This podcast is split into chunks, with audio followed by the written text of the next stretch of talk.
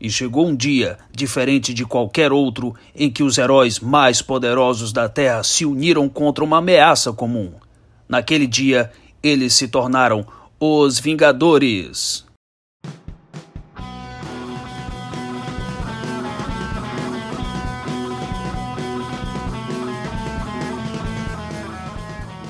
E aí, Jagussara, bem-vindos à primeira edição do Avante Vingadores, o seu podcast do site Arte Final. Acesse www.artefinalhq.com.br para todas as edições do Avante Vingadores, Pilha de Gibis, Sete Aguços, Omniverso e da Pilha do Aranha. Nós estamos em todas as redes sociais, é só procurar por artefinalhq no Twitter, Instagram e YouTube, e também no Deezer, Spotify, iTunes, Google Podcast e no seu agregador de podcast favorito. Procure lá e todos os seus episódios estarão disponíveis para você. E agora, além de comprar seus gibis pelo nosso os links da Amazon. Você pode também nos apoiar mandando um pix de qualquer valor para artefinalhq.gmail.com. Boa noite, Maurício. Olá, boa noite, bom dia ou boa tarde, depende da hora que você estiver ouvindo isso. Exatamente, e hoje nós vamos falar de... Vingadores, é claro. A melhor equipe da Marvel. Cara, eu diria que perto dos Vingadores, para mim, só o quarteto. Mas eu ainda sou o quarteto tem aquela coisa toda da família, Marvel, aquele sentimento todo, mas para mim Vingadores é a grande equipe mesmo. O Quarteto Fantástico é uma equipe generosa, né, que empresta vilões aí para X-Men, para Vingadores, para personagens e heróis separados, né? É, podemos até discutir numa pauta futura aí, né? Kang, vilão dos Vingadores ou do Quarteto? Exatamente. Ou em que época, né? Já que ele é um vilão temporal, né? é verdade. Kang merece um programa só pra ele. É que nem o Thanos, né? Ele é um vilão que o cinema fez como se fosse um vilão dos Vingadores, mas na realidade ele é um vilão do universo Marvel, né? É, se você falar isso pro pessoal que começou a ler pelo Hickman, vão dizer que é dos, Vingadores, dos Vingadores mesmo. É, naquela. Enfim, não, vamos começar com o pé esquerdo falando sobre um dos piores roteiristas dos Vingadores, que a pauta hoje não é essa. A pauta hoje é sobre. Polêmica. Exatamente. Não, é, posso elogiar até o Hickman no final, mas aí em outro contexto. Enfim, nós hoje vamos falar sobre a trajetória dos Vingadores nos quadrinhos, desde sua origem, lá em 63, criados pelo Stan Lee e Jack Kirby. E aí, Maurício, o que você tem para contar sobre a criação dos Vingadores? Bom, tem a história clássica, né, de que o, o dono da Marvel na época pediu uma cópia da Liga da Justiça, precisava reunir os heróis também, né, fazer um título para bater de frente com a Liga da Justiça e o Stan Lee teve a ideia de pegar algumas propriedades que eles já estavam publicando e fazê-los se unir para um, um, título novo aí. Se é, se isso é verdade, mito, é, lenda urbana dos gibis, a gente nunca saberá. Mas a verdade, o que ficou de verdade, vamos dizer assim, é que o Stanley soube juntar de, mesmo, mesmo, mesmo o, os personagens e fazer uma coisa que parecia só um, um arrumadinho, uma, um improviso ali. É um catadão, né? Pode é. falar, é um catadão que ele fez dos personagens que tinha na época. Pois é, se, se, se fosse qualquer outra época, dez anos depois, jamais a Vespa e o Gigante, né? E o Homem-Formiga barra Gigante entrariam nessa equipe, mas eles tinham um, o seu público ali e caíram de paraquedas também. Paraquedas não, vamos fazer jus, são dois grandes personagens aí da, da história dos Vingadores com H maiúsculo e com V maiúsculo também. Diríamos que a Vespa é a primeira dama, né? Não, não só pela, por ser né, a primeira personagem feminina, mas por ser líder por várias épocas, né? Praticamente toda edição ela usa um uniforme diferente. Ah, eu acho massa isso, bicho. Eu acho muito legal isso de dos caras estarem sempre inventando uniformes novos para ela e tudo, mas meio que virou uma uma piada, né, editorial ou dos desenhistas mesmo, uma competição ali entre eles. E eu acho isso bacana demais, a cara da personagem e pô, é divertido, muito divertido. É, a, a Vespa muda de roupa e o Pin muda de identidade, de personalidade, de tudo. Então, como grandes características dessa época, dessa, dessa fase do Stanley aqui, porque não ficaram muitas edições, né? Ficaram só, acho que até a edição oitava, edição a sétima edição, uma coisa assim.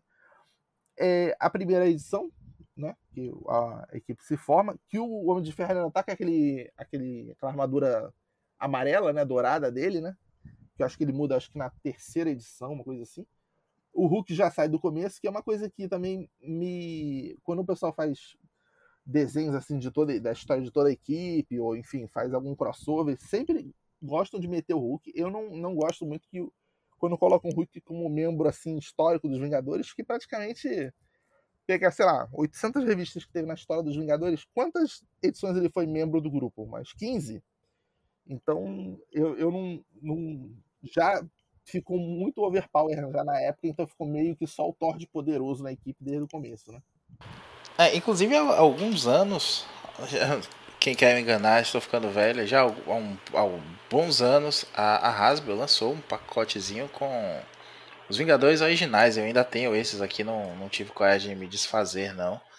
E tem justamente isso, o, aquele Hulk com cara de bobão, já verde, né? Mas com aquela cara mais estranha, né, do comecinho. A, a Vespa e o Homem-Formiga, a Vespa com aquele chapéu de, de, ponta, né, que é aquele uniforme bem feio dela, vermelho e preto. Já começa que é rubro-negra, né, já, já não fica muito legal. E tem, tem o, o Homem de Ferro com essa armadura dourada e o Thor com aquela, aquela cara mais estranha, né, acho que, não sei se é o... Nunca vi também falando muito sobre isso, não mas me parece às vezes que se queria fazer um, uma, aparência bem estranha mesmo do Thor, né? Uma coisa mais élfica, usando os termos de hoje. O Thor sempre tinha uma cara mais estranha, um pouco inumana. Sem citar os inumanos que nem existiam nessa época ainda. Mas eu, eu acho muito bacana isso, assim, eu tenho me desfiz de muita coisa dessa, dessa escala, né, menorzinha e tudo mais, mas não consegui me desfazer desses pelo, pelo valor mesmo. Da mesma forma que eu não consegui me desfazer do Kangzinho pequeno, porque qualquer boneco do Kang é sempre bem-vindo. é, o Kang que aparece na edição oitava, se não me engano, né? No, no, quer dizer, ele aparece como realmente vilão dos Vingadores, antes até do que o próprio quarteto. É, eu lendo essa fase e relendo, né? Eu percebo que, assim, é, são... Claro que, assim, sei lá, até os anos 70, sei lá, edição centésima, eram tramas mais ingênuas, mais assim, para criança mesmo, assim, bem, bem bobas. E procedurais, que é uma característica, acho que, da grande parte da, das revistas que o, de super-herói que o Stanley fez, são essas edições procedurais. Parece um vilão, um vilão às vezes inédito, que talvez no futuro vai ser derrotado. Aquele clichê que pessoas que não leem super-herói têm, né? Ah, vai derrotar um vilão, e coisa característica da Marvel também, esse vilão acaba não sendo derrotado e preso, diferente, por exemplo, da DC, que prende o vilão, ele acaba se soltando do manicômio, da prisão, enfim. Ele, ele foge. E aí, 30 edições depois, talvez num, numa revista de linha de outro personagem, outro, de outro grupo, a, o vilão ressurge para ser derrotado de novo, para fugir. Enfim, isso é uma, uma, uma característica, acho que, da, das próprias edições do Stan Lee, né? Isso mudaria um pouquinho na, na fase do Roy Thomas, que é a fase seguinte. Mas assim, eu, eu acho engraçado que toda vez que fazem um, um, uma história dos Vingadores, assim, citam grandes marcos importantes, claro, tem vários marcos temporais do começo, porque é o começo.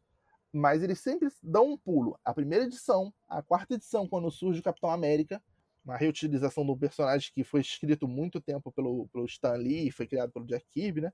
Dali pra frente, só na edição 16 que eles citam assim como meio que histórica, que é uma edição que o Stan Lee volta para escrever, que é, é a quadrilha do capitão, né? Que é quando mudam os personagens, também vai se tornar uma característica marcante na história da equipe. Troca frequente de membros e de muitos membros, de entrada de muitos membros, por ex-vilões, ou até vilões no momento ainda eram vilões, não estavam sendo ex-vilões, né? É, só uma coisa aí, só um detalhe, é que é, essa volta do capitão é motivada pela volta do Namor, que tinha acontecido pouco antes, no gibi do Quarteto Fantástico, né? O Namor é, é, despertado lá da, da, amnésia que ele, que ele estava pelo John Storm, que é um negócio bem estranho, né? É, o John Storm queima a barba dele, faz a barba dele, ele se vê, cai na água e lembra quem ele é. Mas o pé hoje é estranho, mas naquela época fazia mais sentido, tinha um impacto maior. E aí ele combate o quarteto e some, né? E foge, como você falou, nessa né? coisa procedural mesmo do, dos roteiros do Stanley. Ele foge, some no oceano e vai parar lá nas geleiras, na, nas quais ele encontra, né? Coincidência das coincidências, aquele ídolo lá que é o parceiro dele de invasões na Segunda Guerra, que já é um retcon também, né? Vão ser retcons e retcons que vão, vão sendo costurados ali entre esses personagens. E quem conta é ele, o Capitão América é, é semi-degelado, são os Vingadores, e aí o resto é história mesmo, né? Acho, acho engraçado que quando ele acorda, ele acha que o Rick Jones é o Bucky. Sim. E aí depois, quem foi que teve a ideia de transformar o Rick Jones e Buck mesmo? Foi o Wendell Hart, não foi? Essa, essa fase eu li pulada, então não, não lembro exatamente não. É, mas o que acontece? Você falou invasores, curioso que quando tem uma, um, um, arco, que aí já é uma característica da fase do Roy Thomas, que foi a seguinte, né? Que ele substituiu o Stanley, que o Stanley foi virar editor, editor-chefe da Marvel. Tem uma, tem uma jogada de, de de alguns, alguns Vingadores é, no tempo passado e eles encontram um grupo que foi chamado de Invasores, que é esse o retcon, que depois viria, viraria uma revista escrita pelo próprio Roy Thomas, né? Acho que na edição 71, 70, uma coisa assim. Que é aquele Time and Time Again, que é o um arco do Kang. São os modos clássicos dos Vingadores. Sim. Dois ou três. Acho que, é o, acho que é o 3, né? Acho que sim, acho que sim. Que é uma história interessante, assim, novamente é, o Stan Lee, no começo, ele deixou ele fazer essas pontas para ele amarrar depois, porque ele era muito parqueteiro, né? Então fica naquela coisa. Vou criar um personagem aqui. Não sei se vai ser legal, não sei se o pessoal ficar mandando muita carta dizendo cadê aquele vilão da edição 6, não sei o que, a gente volta. Se na edição 10 o vilão da 6 voltar e fizer mais sucesso, vamos botar ele como parente. Também é uma característica dos Vingadores. Muitos dos vilões dos Vingadores são ou empregados de, de, de alguns dos Vingadores, ou são parentes do, dos Vingadores. Né? Tem uma, uma problemática, por exemplo, o Ceifador, que tem um, é irmão do, do Magnum, né? É irmão do Magnum, acaba sendo primo do, do Ultron, ou do Visão, e, e sobrinho do, do Ultron, né? Por tabela. E aí você. E aí já tem também o, o Ultron que considera o, o Hank Pym o pai dele. E vai ficando estranho até chegar em, em altos, alto incesto, né? Na história da Capitã Marvel com aquele cara lá, aquele Marcos do Limbo. Exatamente, Marcos do Limbo. Edição, edição 200, né? Eu acho que é. Ou é manual? Que, ah, eu não sei qual finaliza qual. É uma, uma Avengers Annual ou a edição, a edição 200? Eu acho que é é, é, o anual é o que a Carol Danvers perde os poderes, né? Aparece a história da mística e tudo mais, que até recentemente na, bombou aí na internet esse efeito Mandela que ninguém nunca viu a, a mística. A mística não, a vampira sugando os poderes da, da, da Carol Danvers. Só tem a, aquela história do anual que já foi republicado, saiu em Air da TV 100, se não me engano, saiu em Origem dos Super-Heróis Marvel da, da Abril. E não sei se foi mais republicado pela Salvat enfim, sei que pela Panini não. E aí eu acho que essa história continua na, na Vingadores 200, que é quando ela some de vez, né? Dão aquele sumiço lá na Carol Danvers e ela só vai voltar lá na frente, pelas mãos do Claremont mais uma vez. Exatamente. Agora, outros, outros membros dos Vingadores que acabam entrando nessa fase seguinte do Stanley, a do Roy Thomas, né? Com o desenho do, do Buscema, é o Hércules, Pantera Negra, Visão Cavaleiro Negro, Cavaleiro Negro, no caso, o sobrinho, né? Tem, o Cavaleiro Negro. Danny Whitman. Exatamente. O Ultron aparece como vilão, o, Jaque, o Hank Pym agora como jaqueta amarela, esse retcon dos invasores e um grupo que, sinceramente, eu percebo quando fazem alguma matéria de, desses sites nerds da vida e botam o Zodíaco como grandes vilões dos Vingadores, eu falo, gente, eu li, sei lá, Nossa. 600 das 800 edições dos Vingadores até onde eu sei que existem, e eles aparecem, sei lá, umas cinco vezes só para ter os top 10 vilões dos Vingadores. Não aparecem quase nunca. Não sei de onde é que as pessoas tiraram que, que são vilões importantes. Não, porque, por exemplo, o próprio Thanos, que não é um vilão dos Vingadores, poderia se considerar hoje um vilão do. Não tô falando nem do filme, tô falando do quadrinho mesmo. É, porque tem, já tem arcos, né? Por exemplo, ele não é um vilão. Se você fosse por frequência e não por dificuldade de vencer, que eu, eu consideraria mais uma dificuldade de vencer um vilão ser um dos grandes vilões de, de qualquer ou grupo ou, ou, personagem. O Ultron, o Ultron aparece, de vez em quando aparece o Ultron toda hora, tanto que é, tá no filme, né? Fizeram o filme pela frequência que ele aparece. O Loki e o Thanos. O Thanos aparece recorrente, mas não é recorrente dos Vingadores, né? Mas assim, o Zodíaco não faz sentido. Tem um, personagem que agora eu não vou lembrar o nome, que ele, ele tem umas, um, uns discos de, tipo, serra, maquita, na mão, e ele é verde. É o, é o, foi o, o Tornado, né? O... Tufão? Tufão, Tufão, Tufão, é, Tufão. Tufão.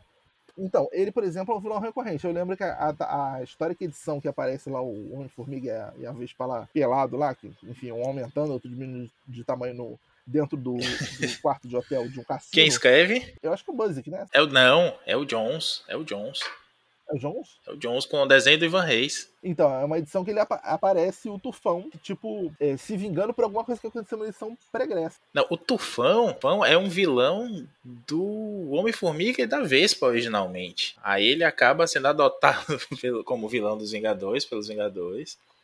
E via um saco de pancada, né? Até o Bills aqui transforma esse saco de pancada do, do Justiça, né? Que é um codinome terrível do, do Marvel Boy, com a Flama na, naquele primeiro arco dele, quando o Gavião Arqueiro recruta eles. Mas é, é nessa edição que eles aparecem. Quando ele vai se cap... Eu não sei se é ele, mas enfim, é, é, é por volta dessa fase. Eles estão para reunir o grupo, ou alguma reunião que ia ter, ter para re, redefinir o, os, os oito da equipe principal, ou sete, enfim e aparecem todos os Vingadores. Eu acho que é a gangue da demolição, não é, não é o, o, Tufão, não. Que aparece, tipo assim, ah, vou vencer, tô enfrentando um Vingador só que é fraco, aparece 35 Vingadores. Eu acho que é no começo do Buzzek, não é nessa fase, não. É, é no começo do Buzzek mesmo, é verdade, é verdade. Aliás, inclusive já quero pedir essa pauta aqui, né? Uma pauta onde estão os Vingadores, pra gente falar dessas edições em que a equipe é reformulada aí, que para mim sempre foi ponto alto. Assim, esqueça baile de gala de Krakoa, esqueça a estreia de uniforme novo do Homem-Aranha, esqueça tudo. Para mim, o melhor evento dos quadrinhos é revelação da nova equipe dos Vingadores. Sempre adorei isso. Exatamente. Tem duas edições que eu lembro, assim, é, nitidamente na minha cabeça, que é quando, logo depois do sob ataque do, do Roger Stern, quando o, o Hércules está lá em coma de ter apanhado, mas o, o, o Jarvis também apanha. Sim. E tem uma edição que aparece ele sozinho, tipo, é a edição do Jarvis. Porque eles não tinham meio que o, o que escrever para depois daquela fase, então é uma edição, tipo assim, o quanto ele se dedicou à equipe dos Vingadores. É uma, é uma edição é, dedicada a ele. E tem uma outra também, que inclusive é ele na capa, eu não sei se é a mesma, eu tô confundindo na capa, que ele tá com, acho que um... Um aspirador de pó, né? Um aspirador de pó na, na, na capa. Não, esse é um pouco é anterior. Que, então, que é só ele também na edição. Ele tá enfrentando, será um monstro aleatório que aparece na rua. E é uma edição só dele, porque tipo, ele é um como se fosse um vingador honorário, né? Ele é um, um membro, né? Não é um, um garçom né, do é. mordomo da equipe só. Ele poderia se considerar, porque assim, se você for pegar, ele não aparece muito comentando, assim, falando muita coisa, né? Como ele faz, por exemplo, nos Supremos, que ele é, ele é afetado ali, né? Ele é o que fica dando as indiretinhas no Supremo. Tipo o Alfred, o Alfred do, do Warren Ellis, naquele túmulo do Batman. Exatamente. Eu acho assim, as edições mensais dos Vingadores muito interessantes, porque assim, desde o Roy Thomas, tem essa, esses arcos, três, quatro edições e tal, mas eles fazem muitas subtramas. Como entra e sai um monte de personagem, e ao mesmo tempo, e vai mudando a equipe também é, a cada edição, de repente eles estão com a trama, sei lá, da Carol Danvers, Miss Marvel, não é nem membro ainda dos, dos Vingadores. Acho que isso é na, na saga de Corva aqui. Ela aparece do nada, aparece do nada a Viúva Negra. Sim. Em algumas edições. É membro ou não é membro? A Miss Marvel tava tocando, tocando, experimentando roupa num provador de uma loja e aí tem um ataque dos Vingadores na rua, na, na saga de Corva, que é isso.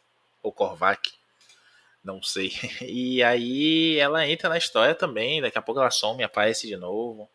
Eu, isso é uma, uma, coisa legal dos Vingadores, assim. É e não é ao mesmo tempo um título de primeiro escalão da Marvel. Dava para mexer com vários personagens, dava para ser a casa de muitos personagens que a, a editora não queria cair no esquecimento, mas também não tinha uma mensal ali naquela época e tudo mais.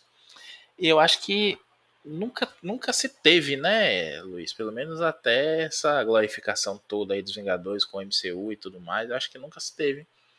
É uma formação dos Vingadores em que todos os personagens tinham seu gibi próprio, como já aconteceu com a Liga da Justiça, por exemplo. Teve uma época ali, pós ou concomitante com o Morrison, em que todo mundo ali tinha é, sua mensal também, Aquaman, Superman, Mulher Maravilha, Lanterna Verde, e até o Caçador de Marte, né, teve uma, uma mensal do Ostrander, que é, dizem que é muito boa, eu confesso que nunca li toda, li alguma coisa que saiu aqui, peguei alguns boiacos também.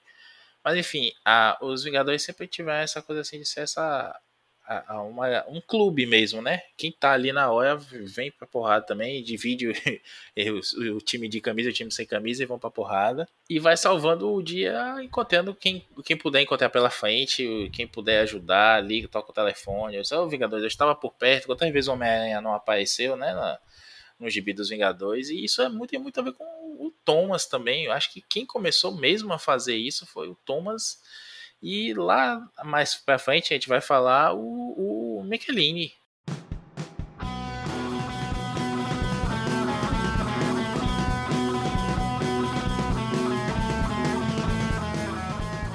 Uma, uma característica que eu acho, assim, o que me faz gostar de Vingadores mais do que qualquer outro quadrinho é que assim, eles têm um senso de responsabilidade de tipo assim, não sei se você lembra, em Desafio Infinito, assim, não é o grupo dos Vingadores, mas é, tô falando esse, esse senso. Quando é, desaparece metade do, da vida, a Viúva Negra tá, ela tá um prédio caindo, ela voa lá salvar as pessoas. Tipo, ela não vai conseguir salvar as pessoas. A Viúva Negra não tem poderes, assim, para salvar pessoas de um prédio que está caindo. No, novamente, são, às vezes, até acontecendo uma saga que aparece, de repente, vários personagens que se você for ver, sei lá, em sites, guias oficiais da Marvel, eles até discordam entre si de quando a pessoa é um membro da equipe. Porque ela participou naquela edição e ficou naquele arco ajudando, e ela só vai ser efetivada como membro muitas edições depois, citada como membro. O, aconteceu isso com Star Fox, por exemplo, o, os Guardiões da Galáxia, vamos dizer, originais ali, né? Acho que na saga de Korvac também, né? Acho que sim, né? Sim, eles aparecem lá. Eles estão como membros dos honorários dos Vingadores. Quando tem uma reformulação da equipe logo depois da saga de Korvac, que aparece também 30 e poucas pessoas na capa, e eu acho que aí que aparece o Peter Girish, né? Que ele vai não, tem que ter só oito, oito pessoas, não pode ter 30 e poucos Vingadores. Inclusive, eu acho que até o nome da, dessa história é copiado pelo Buzz aqui é, O que fazer com 50 Vingadores, uma coisa assim. Então, um, um título parecido com esse e é, é, utilizado logo depois disso, né? Que é uma, é uma brincadeira, que é o Fé que fala isso, né? Que é uma brincadeira com, com X-Men também, né? Depois que aparecem os novos X-Men, vai é, fica a pergunta no final da. Acho que é na Giant Size mesmo, X-Men, que é, surgem os novos X-Men da época que ele pergunta, né, o que a gente vai fazer com, com 14 mutantes, uma coisa dessa, assim. Aí tem isso nos Vingadores, e o, e o que vai fazer isso de novo lá na frente, quando ele, ele assume o título, que, na, que para mim ainda é a fase mais legal. Polêmica. Tem uma outra edição que aparece... Assim, eu não, eu não lembro exatamente qual fase que é, não. Deve ser dessa época aí do Michelini, do, do Engelhart. Talvez seja do Engelhart que são várias pessoas querendo ser membro. Do... É uma daquela edição solta, assim, que não tem lógica para a edição anterior e para a edição posterior. Várias pessoas estão querendo entrar como membro dos Vingadores e, e começam a brigar dentro da mansão, acho. E a Serpente da Lua, ela meio que manipula a mente das pessoas para ela ser eleita a da, da equipe. Não sei se tu lembra dessa edição. A capa é tipo todo mundo correndo em direção a quem tá vendo a, a capa, né? Seria o leitor, né? Também é uma dessas edições que tem essa mudança de, de equipe assim e acabam redefinindo os membros. Eu não lembro qual fase que acontece isso não. Tem uma, tem uma, eu não sei se eu, estou me adiantando um pouco, né, mas só para citar também, é, quando acontece o depois da, da Operação Tempestade Galáctica, que tem uma briga ali do Homem de Ferro com o Capitão América e as alas, né, matar ou não matar o vilão lá que tem, é, todo mundo debanda e ele e o Capitão América meio que tem que chamar o catadão. Tipo assim, todo mundo que já foi membro ou, ou, já participou, não é nem membro. Passou lá uma vez na mansão e meio que ninguém quer, e aí nem ele quer, porque ele, tipo, tá saindo. Porque, por causa da briga que teve. E aí quem acaba assumindo é, uma, a, é a Viva Negra como líder e eu, tipo assim, ela nem era membro direito, ela tinha participado de, sei lá, 20 edições como personagem C do próprio grupo. Mas ela passou aí dali pra frente uma ladeira abaixo, né? Histórias não muito boas, né? Que é a, a fase do Jaquetinho, né? Vai até lá do The Crossing, enfim. Heróis enfim. Ali já é meio. é, mais polêmica. Mas deixa eu só pra gente fechar aqui, uma coisa que você falou do Zodíaco. O Zodíaco aparece, lá, voltando né, aqui na fase do Thomas, o Zodíaco aparece também numa, num crossover do Vingadores da Costa Oeste. Minto, minto, minto, não, não é nem Vingadores. É Defensores, aqueles defensores que tinham a Valkyria, que tinha. É, enfim, uma porrada de gente, o Falcão Noturno, o Falcão Noturno original e etc. Eles aparecem num, num gibi que eles encontram o Cavaleiro da Lua, o Cavaleiro da Lua ali em começo de carreira, não, nem tinha a mensal própria ainda, aquela mensal com o Bill Sienkiewicz e tudo mais. Ele estava crescendo ali, né? O Ralph Macchio é um, é um editor da, da, da, Marvel na época e ele era muito fã do, do Cavaleiro da Lua e ele ficava empurrando o Cavaleiro da Lua vendendo ele para todos os escritores. Né? Eu não quero botar uma, uma divulgaçãozinha não, uma participação do Cavaleiro da Lua nesse gibi, bota aí, na moral. E aí ele conseguia nos invasores. E o Cavaleiro da Lua tá. Perdão, nos defensores. E o Cavaleiro da Lua foi crescendo aí, né? Então esse gibi até eu, eu li, não conhecia, eu li na, na Epic Collection do, do, Cavaleiro da Lua, no primeiro volume. Que é muito antes de começar a, a série mesmo. E Cara, assim, o Zodíaco foi aparecer de novo e ser relevante. Foi aquela questão do filho do, do filho do, do Nick Fury, né? Que é o Scorpio. Ele, ele tem o clone do Fury primeiro, né? Um, um, modelo de vida artificial que, que é o Scorpio original. É, nesse gibi, ele, a, eles são os vilões meio da Marvel, assim, né? Mais do Nick Fury mesmo, a gente da Shield, o título. E o, o Zodíaco vai aparecer pasmem, no gibi do Motoqueiro Fantasma. Motoqueiro Fantasma já o Danny Cat, que, que é dali do Howard Mack, que justiçadíssimo. Sei que tem gente que vai me ouvir agora vai querer jogar pedra no, no, no, no agregador de podcast aí. Mas Howard Mack é um, um autor injustiçadíssimo dos gibis. E fez uma, uma, Talvez a última história relevante ali da, do, do Zodíaco com o Motoqueiro Fantasma. E depois disso, bicho, nada. Não dá pra você dizer, botar ele como como grandes vilões mesmo, não. Eu acho que é muito essa coisa, Luiz, do ah, botar um grupo para ser vilão. E se for assim, é melhor você colocar o Conde Nefire, que é um vilão que eu gosto, é como se fosse um, um Superman elitista, inimigo do, dos Vingadores, assim, pelo nível de poder dele e, tudo mais. Aí acho que só o Bills é que foi saber usá-lo depois de muito tempo também. Não, e, e assim, um vilão tão difícil de vencer que ele é pouco, usado não tantas vezes quanto, quanto poderia, né? Que é, são edições excelentes, mas assim, sei lá, um arco de três, quatro edições, também teve antes um, a trilogia na Fire também Sim. três edições só. Poderia ser um vilão mais recorrente, porque assim, o Ultron, o Ultron já foi colocado até no ato de vingança como, como adversário do Demolidor, tipo, já, já tá, pode usar, pode, vamos trocar aí, porque Acho que a última história assim relevante que tenha tido ele foi aquele. aquela graphic novel original, que eu acho que é a Vingança de Sim. Ultron, né?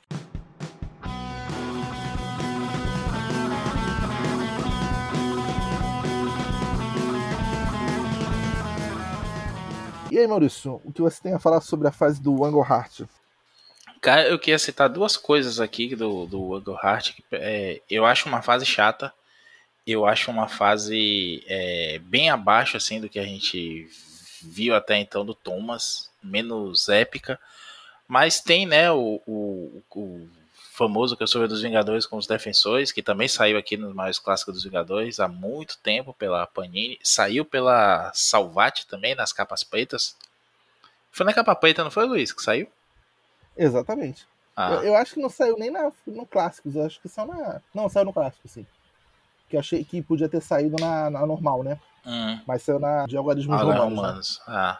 Pois é, e o que eu acho um gibi bem chato, bem chato mesmo, assim, eu, eu entendo a, a ideia, né, eu, pode ter sido inovador na época, mas da, de quando eu li, eu já achei uma coisa a, a, abaixo, principalmente comparando, fui conhecer depois a fase do Thomas e tudo mais, porque assim, né, naquela época a gente ainda tinha muita coisa do vai ler porque a galera dizia que era bom, e aí diziam que era bom esse crossover, né? Eu entendo o, o, o evento em si que ele foi. Mas não. não... só, só fazer uma pergunta de curiosidade, que isso eu não sei. Tu sabe mais ou menos quando começaram a encadernar, não em ônibus, assim, mas encadernar em TPB mesmo, é, hardcover e tal, encadernados de, de super-herói? Tipo, foi o quê? Anos 90, 96, por aí, começaram a fazer isso? Reza a lenda que foi com o Cavaleiro das Trevas, né? Do, do, do Miller que a galera pedia reedição e aí eles começaram a pegar os encalhes e, e republicar. E aí as editoras descobriam que, que podiam ganhar duas vezes com o mesmo material. Ou, hoje em dia ganham dez vezes, né? sai Masterworks, sai Epic, sai tudo. Eu acho que essa, essa, esse crossover ele só sai republicado porque ele é, é certinho, né? Eu não sei se tem uma edição que fecha, mas acho que são três edições de Vingadores, três de Defensores. É.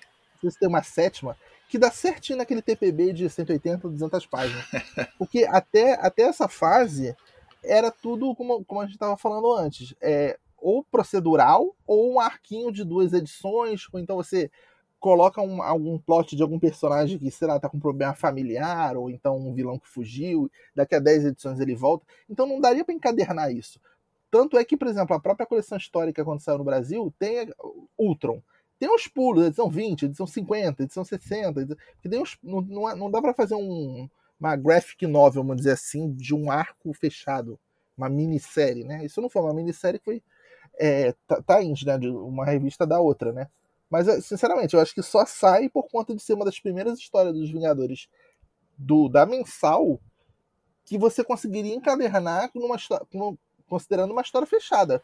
Senão não, não sairia isso de novo, entendeu? É, ou é isso ou é fazer esses apanhados mesmo, né? Tipo, histórias com Kang, como o, o gibi do, do maiores clássicos dos Vingadores, é, coleção histórica Marvel também, né? Que tenta fazer esses agrupamentos aí. Eu, eu acho que vai por aí também. Mas sim, e é nessa fase a gente tem ainda a saga da Madonna Celestial, que foi parcialmente publicada aqui recentemente, né? Na, você lembrou aqui em off na, dessa, desse Marvel Vintage da, da Feiticeira. E a saga da Coroa da Serpente, que foi uma saga que se estendeu né, por vários títulos ali, por vários anos, na verdade, e que teve uma culminação aí. Anos depois, antes de Ataques Atlantes, a, a Marvel fez um, acho que naquela Marvel Comics Presents, o Mark Gruenwald com o. Aliás, não, é uma história secundária nos anuais dos heróis Marvel, que fazia um apanhado ali do que foi a saga da Coroa da Serpente, apresentando para os leitores mais, mais atuais, né? Quem não, não tinha lido naquela época, não tinha internet, não tinha essa, é, essa facilidade que a gente tem hoje. Então ele vai recontando ali de uma forma é, mais sistematizada. Nisso não existe é, encadernado, só existe em scan. Isso há um encadernado virtual do, de um grupo de scanners é, com essa saga da coroa da serpente é recontada, né? Porque saiu coisa no gibi do Coisa, saiu coisa no, no gibi do da Costa Oeste, do Esquadrão Supremo. Enfim, na época é uma outra versão do Esquadrão Supremo, né? O Esquadrão Supremo de outra terra bem, bem, bem, bem mesmo coisa de paródia do, do, da Liga da Justiça. E é isso. Você tem algum destaque mais da, da saga da fase do Angle Heart, Luiz? Até que não. Essa. Não, os enfrentamentos com o Thanos saem encadernados do Thanos. Essa Vingador de versus Defensores, um final de, de confronto com o Thanos que aconteceu na, nas edições que tinham como personagens dos Vingadores. Só que essas duas sagas, novamente, é uma, uma fase que não daria, por exemplo, para o raciocínio que a Panini faz no Brasil, por exemplo, atualmente, de lançar coisas que poderiam ser continuadas, mesmo autocontidas em um Marvel Vintage da vida, um, um Deluxe, seria tipo um meio ônibus e tal, porque essa fase não é boa. Então ela tem altos e baixos muito grandes, é uma, uma fase montanha-russa. Porque, assim, entendo eu que a fase anterior é histórica, não tão bem escrita, né? Porque era o linguajar da época do Roy Thomas. E ela ficou obscurecida, né, pela fase do Roy Thomas, a seguinte, que é a do Jim Shooter, né, que eu acho sensacional, que inclusive um dos grandes méritos foi ter colocado como substituidor dele o Roger Stern, né? Eu acho que a maior contribuição dele foi essa, mais do que a própria fase dele. Mas eu, eu acho assim, é, hoje a gente entende a, a, a, a, revista dos Vingadores, porque eu acho que deve ter tido mais tempo de, de revista, 40, 50 anos, do que ter antes dessa da fase do Jay Shooter, que é ter edições seguidas com ameaças muito grandes e subplots e é, reviravoltas, toda edição, você fica assim, meu Deus, e aí? E aí fazer você comprar outra revista.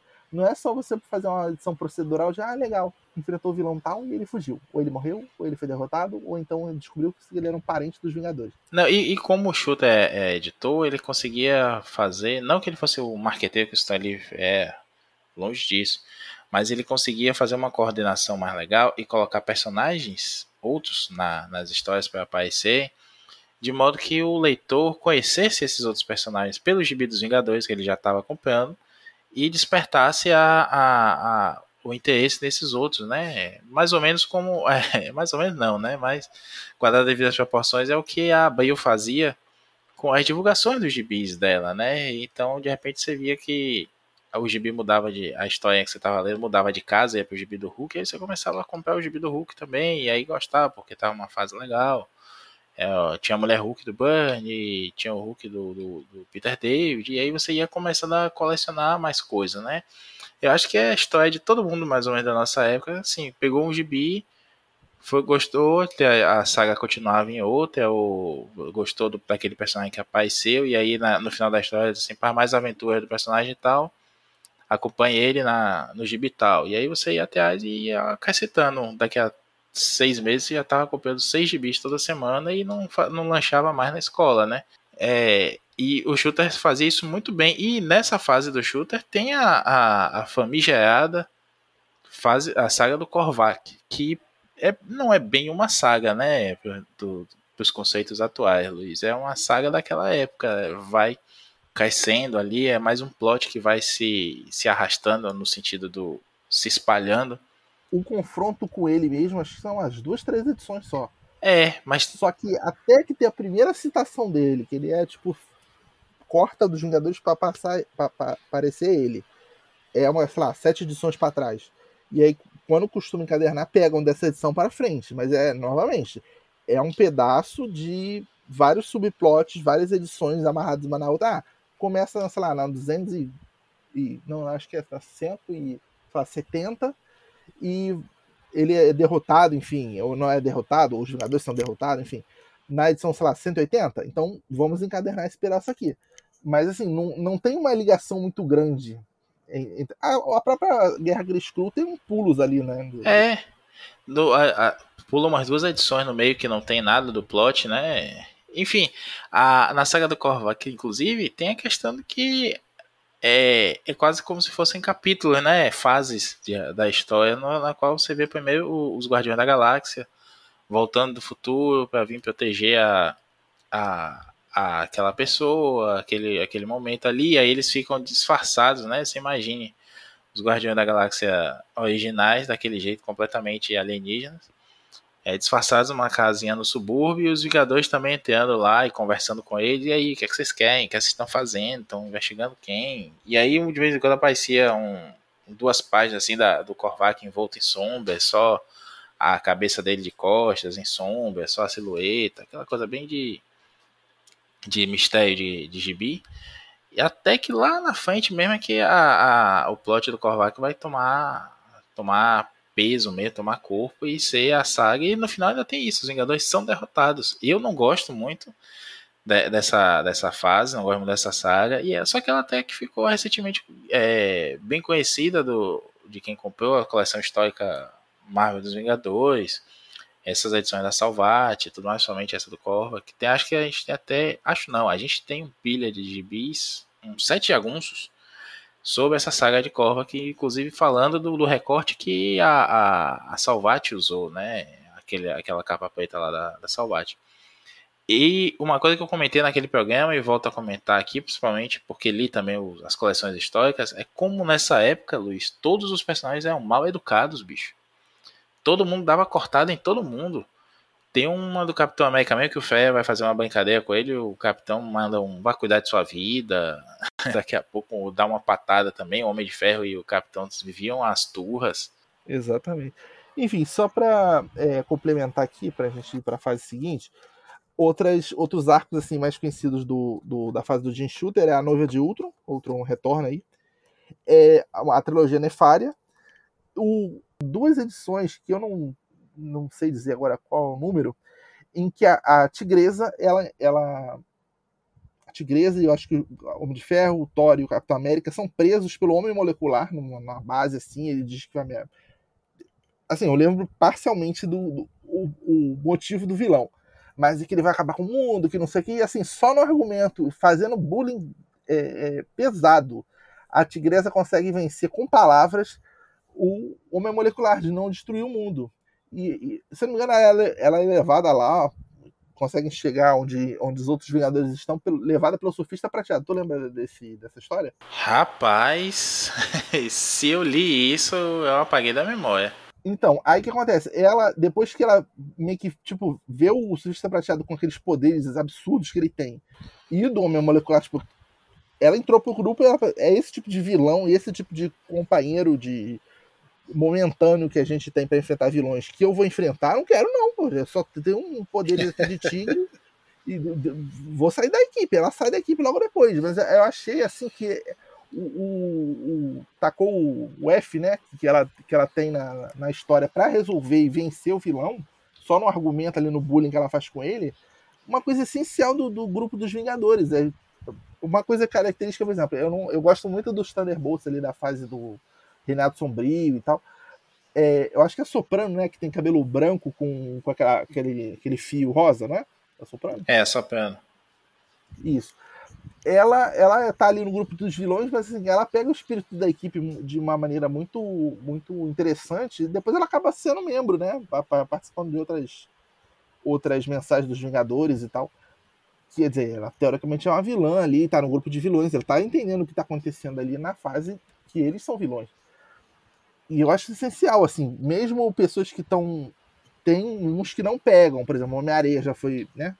Membro dos Vingadores, não pegou o espírito da coisa. O Senhor Fantástico e a, a Mulher Invisível também já foram membros lá na, na fase do inferno, né? Que também é uma edição claramente tainha ali, que do nada eles são membros, já na edição seguinte já não são mais membros. Eu acho que na, logo depois dessa fase inferno é, é já, eles já estão na hidrobase, né? Se não me engano, né? É, é, é isso fica na Ideobase até Atos de Vingança, que é quando a Ideobase é fundada. É, porque, porque a mansão tá destruída desde do, da fase do Roger Stern, né? Sim. E aí aparece o Arraia, enfim. Isso foi até retomado depois na fase do Buzik, né? O Arraia volta para ajudar lá no, no cabo submarino numa edição tal, e que não volta mais. Enfim. É, podemos prosseguir para a fase seguinte. A fase seguinte não, não é bem uma fase, porque no que o Jim Shooter sai definitivamente para definitivamente o Roger Stern pegar e seguir, sei lá, 70 edições seguidas, tem a fase do Michelini, né? Sim, que também é relativamente famosa aqui no, no, no Brasil, né? Por, principalmente pela tal da polêmica da Carol Danvers e da, do que o Bendis lá na frente foi chamar a atenção né, dos Vingadores não, não não limparem as caquinhas que fazem ao longo do caminho. Questão, as questões da Viúva Negra, a questão, a questão do Hank Pine, Hank Pym, não sei. E aí, aí tem a história do, do julgamento do Hank Pym, né? Por conta daquela história da, do ele tá desestabilizado já há algum tempo com a persona do, do Jaqueta Amarela. Ele acha que ele matou o Hank Pym e o Jaqueta Amarela é uma outra pessoa. Ele. A, a, a Vespa, né, muito equilibrada, acha que casando com ele vai, ser, vai tudo vai dar certo. E na, na, nas portas do casamento ele dá o tapa nela lá, né, toda a questão de violência e tudo, mas claro que não foi tratado tão pedagogicamente assim naquele momento. E, e tem outros desdobramentos aí.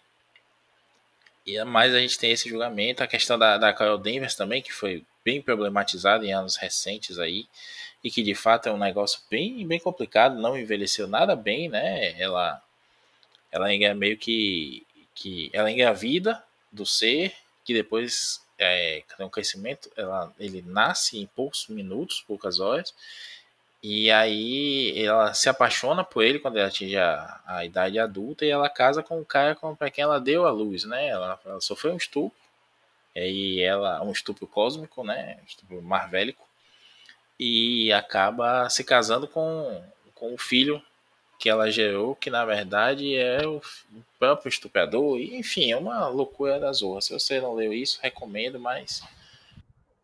É, os, Vingadores tem umas edições que não fazem muito sentido. Não sei se tu lembra, acho que o Jamerson colocou no Twitter uma vez, é, mês passado, sei lá, uma edição que tem um cara apontando a arma própria pra cabeça e os Vingadores estão tipo assim, quê?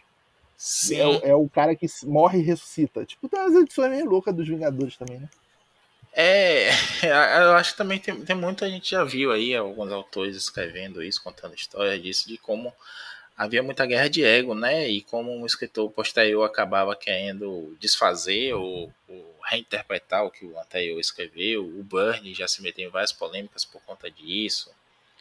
A gente vai falar aqui disso daqui a pouco, mas é, tem muito essa coisa também do cara que quer contar a história dele, que tá na cabeça dele, e o palco para ele lançar aquilo ali vai ser Vingadores. Foda-se se aquilo cabe ou não na, na cronologia, no, no que tá rolando no gibi, na proposta da história. Ele vai mandar a loucura dele lá, porque os editores não tinham nem tempo, né, de, de ver o que é que tava saindo. A gente tem várias histórias assim, tem a história, por exemplo, do, do Nariz do Homem de Ferro, né, que é clássica, que o o, o Stanley reclamou que não tinha nariz no, no, na máscara do Homem de Ferro. E aí vão, começam a desenhar a sombra do nariz na máscara do Homem de Ferro. E aí o Stanley diz: Não, não foi isso que eu quis dizer. Eu quis dizer que estavam desenhando o olho do Tony Stark tão pra frente na máscara que parecia que o Tony Stark não tinha nariz. Enfim, essa, esse monte de, de histórias aí da, da, da história dos quadrinhos que a gente não sabe até onde é folclore e tudo mais. Mas tem muito essa, essas brigas e esse, essas coisas nada a ver que você olha assim, mas por que isso foi publicado? Quem deixou, sabe? E... Esse, esse, joga pra frente aí que o outro que resolva é, é tipo um raciocínio camande, né? O outro que resolva o, o plot que eu deixei.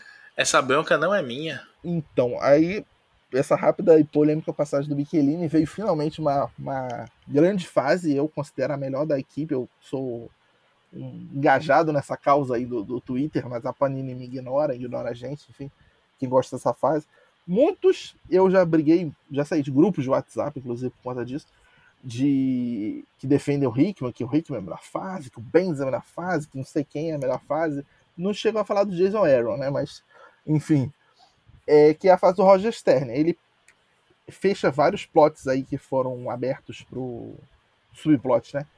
Pelo Jim Shooter, e vai, introduz a, a Mônica Rambeau como Capitã Marvel. Num, inclusive, ela não entra como na mensal, ela entra numa edição do, do Homem-Aranha, se não me engano. Não sei se é uma edição anual do Homem-Aranha, acho que é, né? Boa pergunta. Boa pergunta, mas acho que é isso mesmo. E, e assim, ela tem poderes muito absurdos. Então, eu não sei se foi após ele, né? Foi reduzida a participação dela e tal. Mas assim, por mim, ela teria sido a Capitã Marvel do cinema. Não sei se lá em 2012, eu acho, né, que fizeram o rebranding ali do, da, da Carol Danvers, né? E aí preferiram manter ela, né? Mas assim que eu acho que até lá a Mônica Rambeau já tinha virado Photon, já tinha participado do Next Wave, né?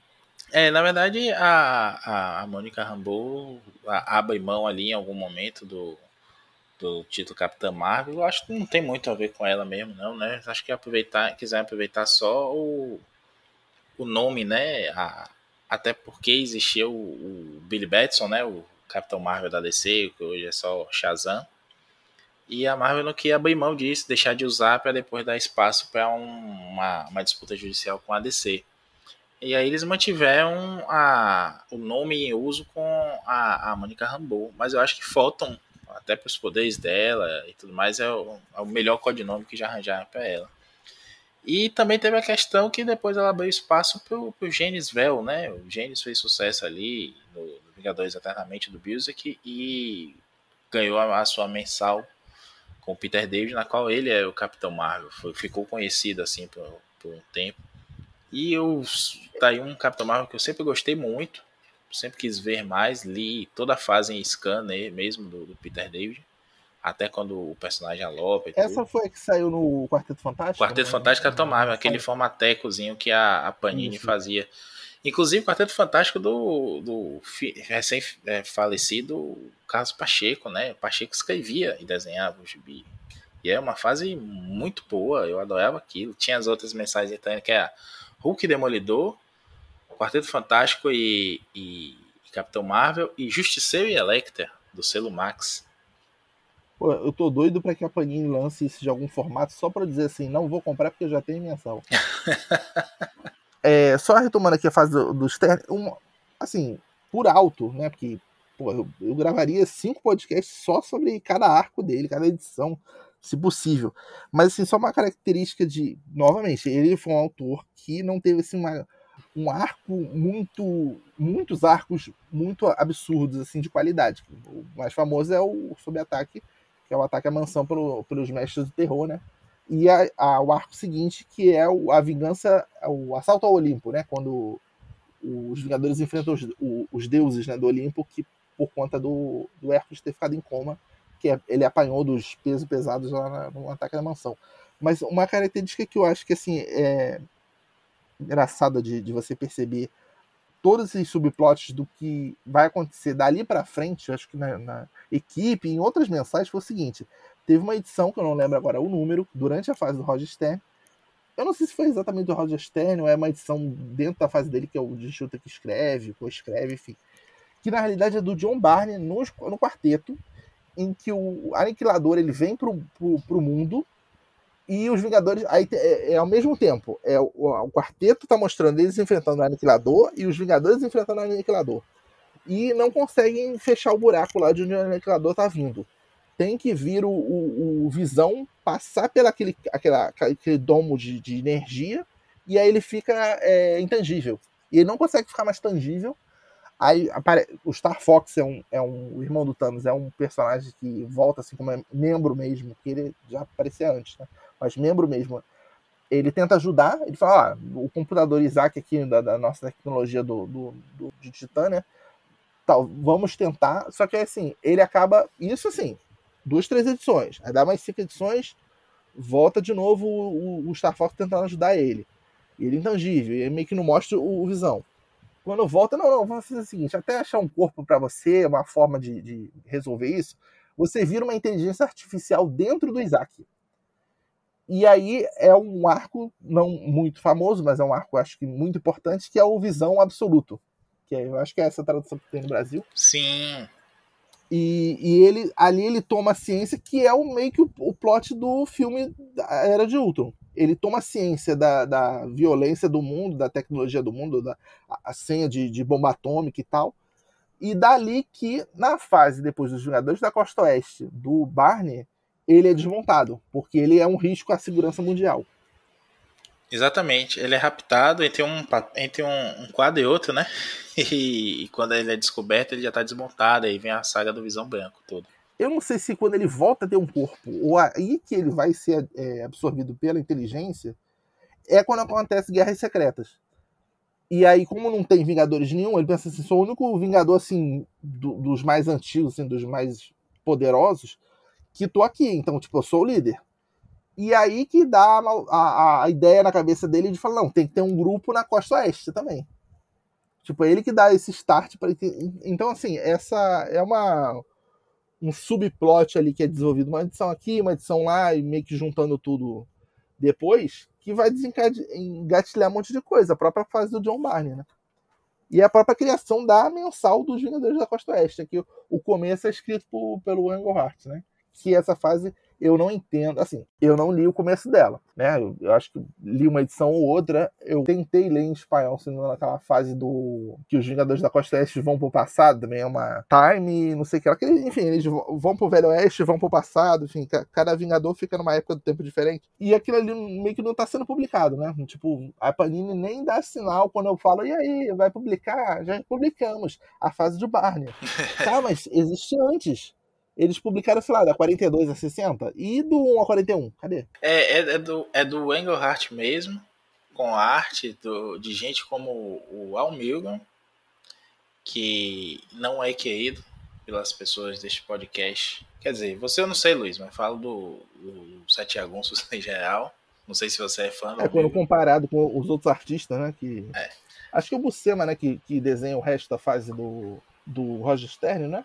Ah, é. sim, sim. Não, eu falo em, na, nos Vingadores da Costa Oeste mesmo, tem o Almilgo, aí esse comecinho, né, que é Perdido no Espaço-Tempo, que é tem o Steve Ditko desenhando também, e faz a única, assim, o nome mais de peso fora o Ditko é o, o Mark Bright, vulgo MD Bright, né, que foi fazer sucesso lá com o recém-citado Garrett Jones no Lanterna Verde, que é um Amanhecer Esmeralda 1 e 2, né, que, como eu falei, por, ter o Garrett Jones no meio, é, ficou raio de achar esses gibis aí.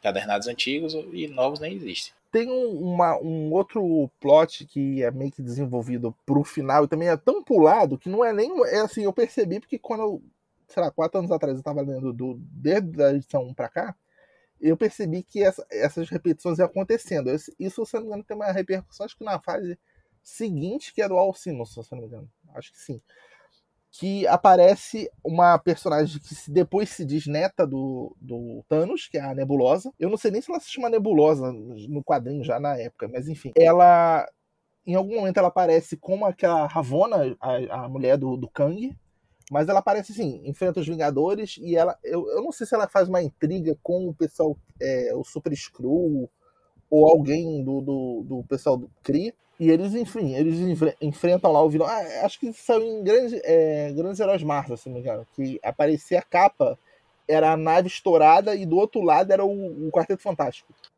Do outro lado da, da, da, da, da parede da estourada. Parede, é, é, inclusive isso, é, você falou aí do, da, da, da Sul e do Reed ser sido Vingadores. Mas na verdade, todos, o, todo o Quarteto Fantástico foi, já foi Vingador, né? Além da Mulher Hulk, que é Vingador originalmente, depois veio o Quarteto. Mas é, na fase do Burn, o, o edifício Baxter é explodido, né? E aí até a, a ser criado o Full Freedoms Plaza, que é o, o prédio novo do, do quarteto. Agora já voltou o Baxter e tudo mais, mas por muito tempo foi esse Full Freedoms Plaza, que é aquele tem o 4, né? Na, na, no, no, topo, em todos os lados do prédio. Quarteto Fantástico morou um tempo na mansão dos Vingadores. Os Vingadores acolheram eles e aí tem muitos encontros, né? Justamente por, por essa proximidade aí do Stern com o Burnie.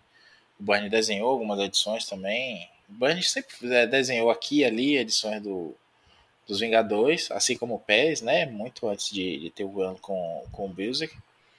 Mas é, tem vários encontros. A gente tem esse aí, como você está lembrando, que é o, eu, na minha lembrança é um gibi bem melhor, eu fui reler tempos depois e não achei tão legal assim, mas tem coisas legais, obviamente, né? Ver Quarteto e Vingadores Sem Quarteto é sempre legal. E tem a, a outro encontro também que é da volta da Jean Grey, né? Que é quando os Vingadores estão caçando um, um grupo de cientistas que é o Enclave, se não me engano, é a Conclave, não, é Enclave mesmo. E, e eles acabam caindo lá na, na, na Baía Hudson, onde caiu o, o ônibus espacial que os X-Men voltaram do espaço, né? Quando a Fênix aparece, aí descobre a história do casulo todo, tudo mais, que também é baseado num, num, numa sugestão de plot do, de um jovem Kurt Busiek, que é já funcionário, né? Acho que ele é estagiário da Marvel na época. Ele dá essa ideia para trazer a Jean de volta, e aí o Burnie trabalha em cima disso, o Claremont quer fica puto da vida e quer matar todo mundo porque não quer ter acesso a Jean de volta. E esse gibi, inclusive, foi publicado recentemente aqui, né, Luiz? No, no... Sim, sim, no Marvel Vintage. No Vintage. Deve ser publicado aí em breve de novo também, na, nessas Epic Collection. E porque encontra com o Quarteto do Burn, né? Então deve eu acho que isso aí deve estar tá no, no Omnibus, volume 2. Eu posso estar confundindo, mas não é nessa nesse. Isso não foi publicado na, no começo da. Né, é, acho que é X-Force, né? X-Factor. X-Factor. Na Grandes Heróis, é, Grandes Heróis Marvel do X-Factor, né? Que foi a primeira. Não, não. A Grandes Heróis Marvel do X-Factor é só do X-Factor mesmo. Eles, é, é na Grandes Heróis Marvel anterior, salvo engano que, que essa história é publicada. E aí dá a deixa que na, na Guerra Marvel, acho que é 31, ah, sim, sim. vai ter o, a história do X-Factor. Que é a, a, reunião dos, dos cinco X-Men originais, né? Sim, sim. Mas aí, só, só voltando é, para concluir esse milharco da nebulosa, em algum momento para frente, eu acho que já não é a fase do Roger Stern, não, a, acho até que não é a fase nem do Walt acho que é depois. É, aparece um, um, Nova, que eu acho que se chama Supernova, que ele é gigante, ele tá tipo Godzilla destruindo a cidade assim. E meio que não tem nenhum Vingador ali para enfrentar ele. E ele, cantado ali no ouvido pela nebulosa de que os, a Terra que tinha sido a culpada, e meio que só aparece o Gavião Arqueiro pra enfrentar ele. E eu fiquei, caraca, ele é louco. Tipo, basicamente, os Vingadores são como se fosse um esquadrão suicida, porque em nenhum momento eles hesitam em enfrentar o vilão que for, porque não, tem. Só tô eu aqui, vou eu enfrentar. Não fica. O Gavião Arqueiro podia ter esperado e falar, não, gente, só tenho arco e flecha aqui, como é que eu vou enfrentar ele? E, enfim, aí depois a, a, essa parte da nebulosa aparece de novo só quando finalmente é, tem a ressurreição do Thanos para pro desafio infinito, quando ela vai pegar a luva lá e ele mantém ela em estado de morte e vida ao mesmo tempo, enfim. Quer dizer, uma enrolação de, sei lá, oito anos aí dela aparecendo em duas, três edições cada, a cada, sei lá, cinco anos, e que não pode se chamar de arco, quer dizer, isso não pode ser encadernado num ar, histórias que a Nebulosa apareceu no, no, no, na mensal dos Vingadores. Mas são deixas que o Roger Stern vai deixando, não sei se influenciado pelo editor dele, que eu não sei se era o Jim Shooter na época. É, ainda era o Jim Shooter ou ele já era o editor dele mesmo, não lembro exatamente. Eu já é, eu acho que aí já é o Mark Grunwald, porque aí é o Grunwald, é, Luiz, que faz essa saga do Supernova. Ah, sim.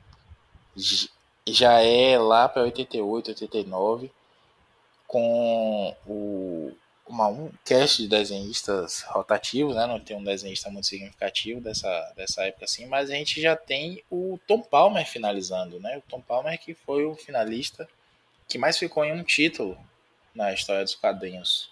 Ele finalizou o, o John Buscema lá no comecinho e finalizou até o Mike Deodato pré-Vingadores da Cruzada, né? Esse The Crossing, que é, enfim, é o que é, né? Não vamos falar muito disso. Não. Um dia a gente faz um, um programa sobre essa, esse arco. Você já leu, Luiz? É, eu, eu li, porque assim, estranhamente, o começo, é, o pessoal que faz scan não leu muito. Lá, o começo que eu tô falando lá no Roy Thomas. Tem algumas coisas que são puladas na fase pré, por exemplo, de shooter, feito para trás, que eu acabei é, ou olhando em inglês e tal, mas essa fase, o que é ruim, que é depois do Walt Simonson pra frente, assim, não tô falando que tudo é ruim, tem coisa muito boa, mas isso tá tudo em scan, então infelizmente eu li o negócio todo. E assim, já nessa parte, já é ilegível, você não entende o que tá acontecendo, não chega nem em Herói Genassi. Herói Genassi parece que, tipo, é, é, o alfinete na bolha, assim, de, de de fezes, entendeu? Que explode assim. Porque ali dá até pra entender. O desenho que é ruim é o, o, o plot não é bem desenvolvido, é até criativo, né? Mas matam a vez. Aí tem uma pessoa que se veste, é uma mulher, se eu não me engano, é a, a Rocha Lunar, né? Que tá de, de jaqueta amarela mulher. Enquanto isso, a Vespa morre, na né? mesma edição. Aí a pessoa, quem morre? Aí você pensa assim, ah, vai ser a, a Rocha Lunar vestida de, de jaqueta amarela, né? Não, aí, né? Quem morre é a Vespa, né? Desculpa dar o spoiler aí de 30 anos atrás, mas. E ela, é, se não me engano, ela é ressuscitada como uma. Um, um inseto mesmo, né? Ela via um, um, ser meio mutante, né? A Vespa. Fica muito estranha, anos 90 demais. E só para complementar uma, uma, informação que você falou aí da nebulosa, Luiz, fazendo o link já para a gente seguir adiante, na fase do Burn, na curta fase do Burn aí, escrevendo Vingadores, é, ele usa a nebulosa novamente. Ela aparece lá com um registrador rigeliano e é um crossover com o Homem-Aranha. Os Vingadores com o Homem-Aranha acabam indo para o espaço e tudo mais. Ele acaba se metendo sem querer lá. A mansão está destruída, eles estão trabalhando no subsolo da mansão só. O Aranha aparece por lá e acaba indo para o espaço junto com com o resto dos Vingadores. Eu lembro muito bem porque essa foi a primeira edição do Capitão América, do gibi da Capitão América da Abril, que eu comprei. E comprei por conta do Homem-Aranha, eu só colecionava o Aranha nessa época. O Via é uma capa que é toda branca e tem só os Vingadores assim, em semicírculo, tipo, se protegendo de algum invasor, né? Alguém que tá atacando eles. E é um gibi em duas partes que é muito legal. Já na edição seguinte começa um arco do Capitão América com o Grunwald ou Ronlin, que é aquele que o capitão vai perder os poderes, ele cheira uma droga lá é, acidentalmente, que interage com o soro do super soldado, e aí já comecei a ler Capitão América também, enfim, é aquilo que eu comentei no começo, né, da tática da Abril de, de conseguir fisgar a gente e a gente acabar comprando todos os gibis. e aí ela é usada nesse aí. Foi quando eu conheci a Nebulosa, inclusive. Tem o Estranho, né? Não é o Doutor Estranho, é o Estranho, aquele cara gigante que morava na Lua, morava em Júpiter, sei lá onde é que ele morava. Tem é, um negócio que pulsa lá, que mais ou menos é lembrando aquele evento branco até do que o, o Hickman vai utilizar lá na frente. Aqui a, é bem utilizado isso do do, do crossover, né? O Burn é, usando o Aranha ali, aquela coisa dos heróis estarem sempre em, em, contato. Mas eu também confesso que também não tenho muita lembrança. Essa foi uma fase que não foi muito privilegiada aqui no Brasil, não. Terminando a fase do Roger Stern, é, já emenda na fase do Walt Simonson. Mas é, você tem alguma coisa a acrescentar, Maurício, sobre o, o Roger Stern, no final da, da fase? Não, eu só queria dizer que assim, o, o Stern sai meio abruptamente, né? Deixa alguns plots em, em aberto. E o Simonson meio que corre ali para fazer algumas coisas. E é uma fase que, apesar de ter ainda o, o John Buscema com o, o, Tom Palmer na arte final, eles estão é, muito bem no desenho, mas a história não é uma coisa que, que, me, que me agrade muito, não. O, o, Simonson vai pegar ali o comecinho de Atos de Vingança, ele já está mudando para ir para o Quarteto Fantástico, onde ele vai desenvolver a história que eu falei da, da bolha do tempo e tudo mais. E tem um, um encerramento muito feio do, da história da Marina, né? Que a Marina tá namorando com o Namor na época e tudo mais. Até comentei, comentamos disso num escapistas recentes sobre a Tropa Alpha, que ela tem esse final lá, muito malajambeado no, na mensal dos Vingadores e é uma coisa estranha, assim, é uma pena porque é, a gente tá falando de uma outra época de quadrinhos e que não tinha esse final de fase sempre pensado, né? De repente o, o escritor brigava com o editor, ou ele conseguia um, uma outra proposta para trabalhar com uma coisa que ele sempre quis, na Marvel mesmo, na DC, ou vice-versa, né? O cara saiu da DC para Marvel. E, e a, algumas fases acabaram, acabaram de forma abrupta mesmo, e foi o caso do, do Stern nos Vingadores. É a minha fase favorita também, assim, das mais clássicas, né? Pau a pau com, com a fase do Music, é, já adianto isso. Mas tem um final que é meio, é meio triste nesse aspecto, quando a gente olha com os olhos de hoje, né? Mas aquela época é normal. Mas nessa época que o Watson estava fazendo esse tapa-buraco, ainda era a fase paralela dos Vingadores da Costa com o John Barney? Não, eu acho que o Barney sai da Costa Oeste antes até disso. Mas isso é só depois que ia ser o Força Tarefa, né? O é, ah, depois, só né? depois que aparece. É. E aí foi uma pá de cal na, no Vingadores da Costa Oeste também, né? Força, é, porque os Vingadores da Costa Oeste são dissolvidos após a Operação Tempestade Galáctica. Que a gente não falou ainda. É, a gente falou ainda porque acontece. A gente vai dividir o, o esse programa em dois. A gente falou a, a, até agora do, desde a origem em 63 até esse momento que mais ou menos aí a gente tá o que em 91, 92, né? E da fase que o, o Roger Stern sai e tem esse tapa-buraco do Walt Simonson, tem um arco outro interessante, até histórico mesmo pelo fato pelo, pelo fator negativo. A gente vai deixar para um segundo episódio contando dessa fase é, do Walt Simonson em diante até os dias atuais num episódio 2. Espero que vocês estejam, tenham gostado desse episódio inaugural nosso.